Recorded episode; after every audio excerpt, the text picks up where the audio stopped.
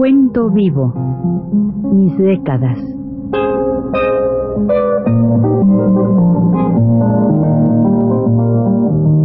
Juan de la Cabada, mediante esta serie de programas radiofónicos, narra los momentos más intensos de su existencia como escritor, trotamundos, militante de la condición humana, todo lo cual es ya patrimonio de nuestra mejor literatura.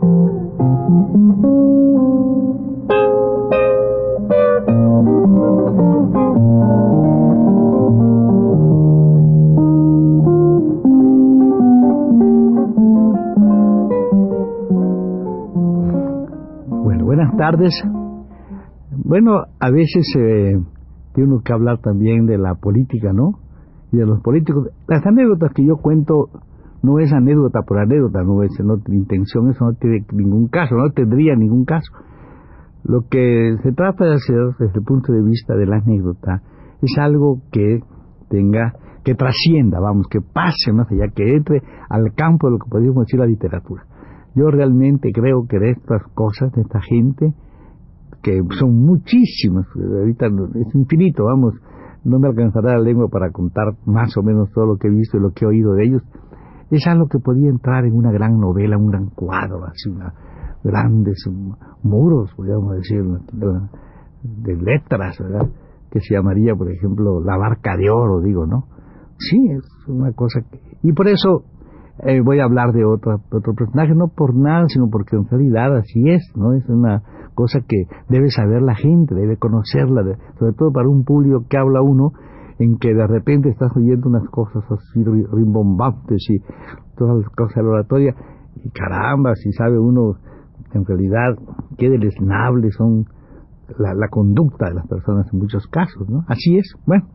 Y entonces yo naturalmente fui presentado con Hermilo Abreu, también fue conmigo Hermilo Abreu, fuimos presentados a, al señor gobernador del estado en aquel tiempo, el doctor y general Abarca Larcón. Fuimos presentados allí antes de comenzar el curso mío y él para saludarlo después de que dio su conferencia en Guerrero, en Chilpancingo. Pues sí, llegamos allá y el señor realmente muy amable, muy amable que nos recibió y me preguntó, nos preguntó así, a mí me estuvo hablando más conmigo porque este, se quedó un poco platicando con otro señor ahí, Hermilo, y entonces no sé por qué, empezando que yo me iba a quedar allá, que iba a trabajar allá, entonces él empezó a conversar conmigo y me dijo así, me dice, este, ah caramba, pero por poco, por poco estoy por la tierra de usted, por poquito llego por allá. Iba yo, Ah, sí, le sí, era yo entonces jefe de operaciones militares en, en Tamaulipas y me propusieron la gubernatura del estado, del territorio de Quintana Roo, me la propusieron. Y yo naturalmente, pues por la lejanía o por lo que fuera, no acepté. No sé si hice bien o hice mal, pero no acepté. Entonces yo le dije, ah, pues eh, si económicamente, me dijo, no sé. económicamente, pues no sé. Le dije, lo que pasa es que allí ahora los, los gobernadores que van se hacen millonarios. Le dije yo, yo sabía. Le digo, porque un gobernador, un gobernador del territorio, hasta donde yo estuve con el asunto de la madera, de aquellas trozas que pasan por el río Hondo, que van ahí, que se van a Belice y de allá parte de Inglaterra, ¿verdad? Este 70 trozas. Es muy bonito, le digo, el paso ahí, viendo los, a la gente que trabaja sobre las trozas aquellas y pasando la balsa, las balsas, digo yo, a una cosa que se llama, para eso, le ha consignado eso, a la casa Thornton, la casa Thornton de, de Belice, una casa inglesa, y claro, le digo, pues, usted comprenderá que un gobernador de por allá, es una es, está a las órdenes al servicio de, y, de, y trata mucho, ¿verdad? Es uno es otro de los administradores de la casa Thornton de Belice, vamos. No me diga, digo, sí, claro, digo, y eso deja mucho dinero, y, pero mucho. Me dice, y el chicle, y le hablé de toda esta cosa. Y me dice, caramba, entonces sí creo que hice mal, me dijo, me dijo así, porque claro, él ya pensó, ¿no? Dice, sí, entonces sí creo que hice mal, creo que debía haber aceptado. Es decir, sin ningún empacho, él pensaba que naturalmente un gobernador de un estado de México puede ser, ¿verdad?, enriquecerse bajo la administración, digamos, de una casa inglesa, de la casa Torto. Vamos, es una cosa curiosa, pero así, así me dijo. Entonces, vamos, ya entonces tuvimos más, nos reímos un poco y él pues me, lo vi muchas veces, ¿no? Porque es una persona muy amable, como digo, siempre nos hablamos así con cordialidad y un hijo suyo fue mi alumno, eso lo contaremos posteriormente. Pues sí, entonces, pues seguimos ahí trabajando y haciendo lo que más se, lo más que se podía, sobre todo mis relaciones eh, muy cercanas a lo que es a, la, a la, cosa difusión cultural, ¿no? Y, mi trabajo. Difusión cultural estaba entonces en manos de unos compañeros muy buena persona y muy buen y, muy capaz, yo creo, de esa gente que trabaja como bestia, pero que hace muchas cosas, que era jefe de evento de teatro, jefe de teatro ahí, y creo que todavía lo es por allá, Carlos Rodríguez y su esposa, que era una, una, bailarina que dio las clases muy importantes de danza y todo. Bueno, la cosa de recreación allí estaba en buenas manos y trabajaron bastante bien las, estas personas. Me acuerdo que, no sé, he ido después y no he encontrado esa, ese, ese impulso, ese, ese ímpetu, esa alegría, esa animación que, que trabajaron todos estos compañeros. Pues yo naturalmente me, me, incorporé a este, a este, a este trabajo con mucha devoción, como es natural, luego contaremos algunas cosas que, creo que serví en alguna cosa esto, pero vamos también a hablar un poco de, de, otros, de otros, de aspectos. En el aspecto había imprenta allí, en imprenta, era el regente, digamos, de la imprenta, era un señor muy querido nuestro, decano de los maestros, don Aarón Flores, y se trabajaba bien la fotografía, porque había dos máquinas, este offset, grandes, pero todavía creo que están allá, muy buenas. Eh, y entonces, pues, la, la vida era amable, digamos, ¿verdad?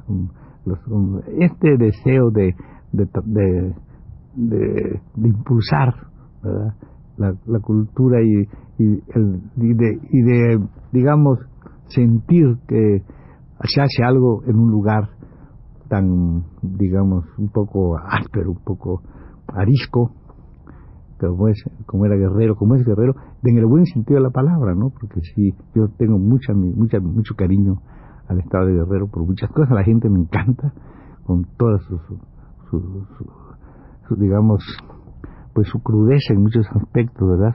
Pero al mismo tiempo con una ternura que da este, este, este sentido, digamos, no, no bárbaro, un poquito más, un poquito más de bárbaro, digamos selvático, un poco así mm, silvestre, ¿verdad? Este, no, porque lo otro es otra cosa. Entonces esta es la, lo que en realidad había toda una cosa de, de, de corazones muy limpios de muchos aspectos, con a veces con bruscos, ¿verdad? Pero hermoso, es una, a mí me encanta el Estado Guerrero. Pues sí, y entonces ahí estábamos trabajando en este aspecto y fue un compañero nuestro, este Ramen, estuvo encargado de la, de la de artes plásticas allá y en verdad se hicieron trabajos interesantes allí en ese en, ese, en esa yo porque también trabajé un poco en editorial vamos yo también estaba trabajando haciendo algo ahí con don Aarón y con ellos un muchacho eh, no se podía hacer, hacer, hacer cosas, ¿no? Entonces, pues, me llegó el tiempo de, del mes de, de, de julio, junio, sí, que vienen las vacaciones, y me dijeron a mí que si quería yo dar unos cursos de literatura hispanoamericana para lo que se llama la Escuela Normal Superior. Acepté yo, ¿verdad? La, la propuesta y me convenía porque nos daban un dinero extra, aparte del sueldo como es natural, porque era las vacaciones, y daba un dinero extra que a mí me servía, además hacía con mucho gusto al trabajar con los maestros, me gusta mucho eso.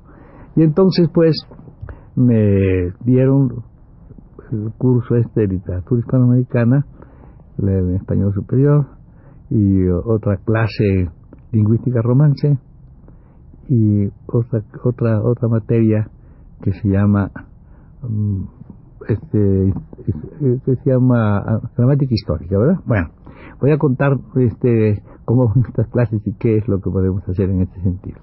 Pues resulta que en la primera clase que voy a ver el programa, me encuentro que no estaba yo en el programa, sino que estaba para dar literatura hispanoamericana un señor Palacios, que ya hablé de él, sí, el secretario. Parece que un individuo que se llamaba Chorro, creo que fue el que lo, lo, instó a que cometiera esta torpeza, ¿no? Torpeza, digo.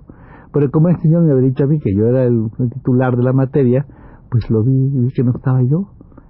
Y le dije, al, eh, bueno, el, señor de este Palacios me vino a ver varias veces. Mi hombre me quiere explicar un poco este cómo algo sobre la clase, como era el secretario de, la universidad, dice, ¿cómo se dice la cosa de la clase? ¿Cómo se... Sí, hombre, ¿cómo no? ¿Tiene usted algunos textos? Sí, señor, ¿cómo no? Y le facilité de textos para que él leyera. Este, cuando llegó la cosa, el rector, que era el que naturalmente me había puesto en ese plan, me dice, ¿qué tal? ¿Cómo piensa usted en las clases? ¿Cuál? Y decir, no, sin literatura no estoy yo, le dije. Está el señor Palacios. ¿Cómo ese? Y se puso furiosísimo, naturalmente. Este, yo, este, borró su nombre en el, en el, en, la, en la lista y entré yo, pero claro, es una cosa fea, ¿no? Porque este cuate él siendo secretario de, la universidad, no sabiendo nada de la materia, era un, era un abogado, y no sabiendo nada de la materia, pues ¿por qué motivo, verdad, se aprovecha y pone una materia que no sabe dar él, que no, que no conoce, ¿no?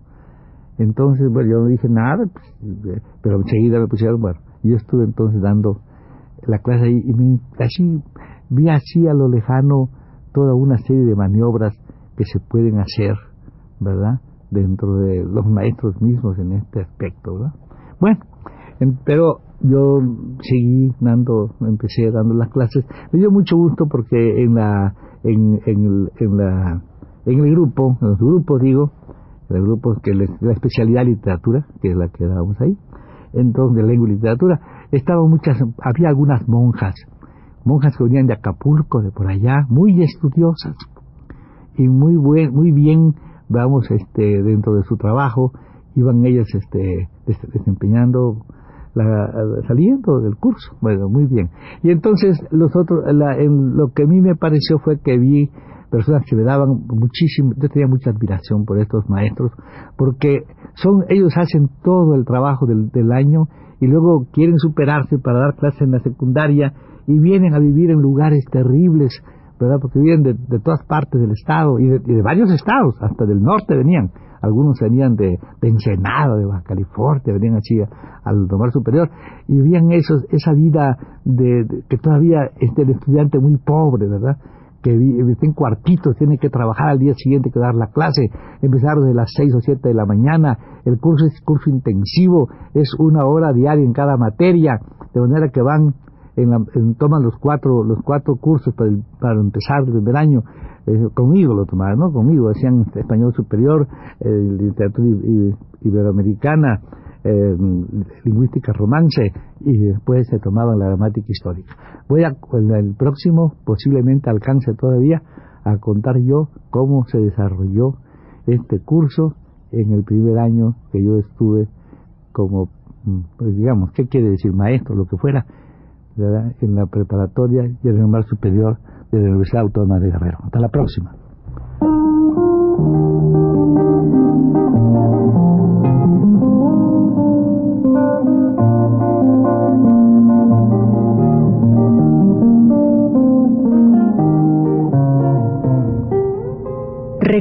Vivo. Mis décadas.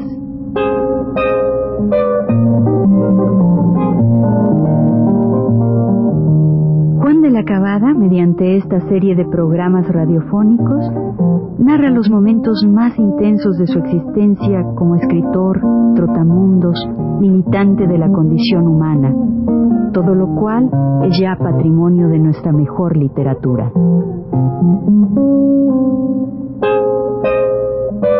Thank you.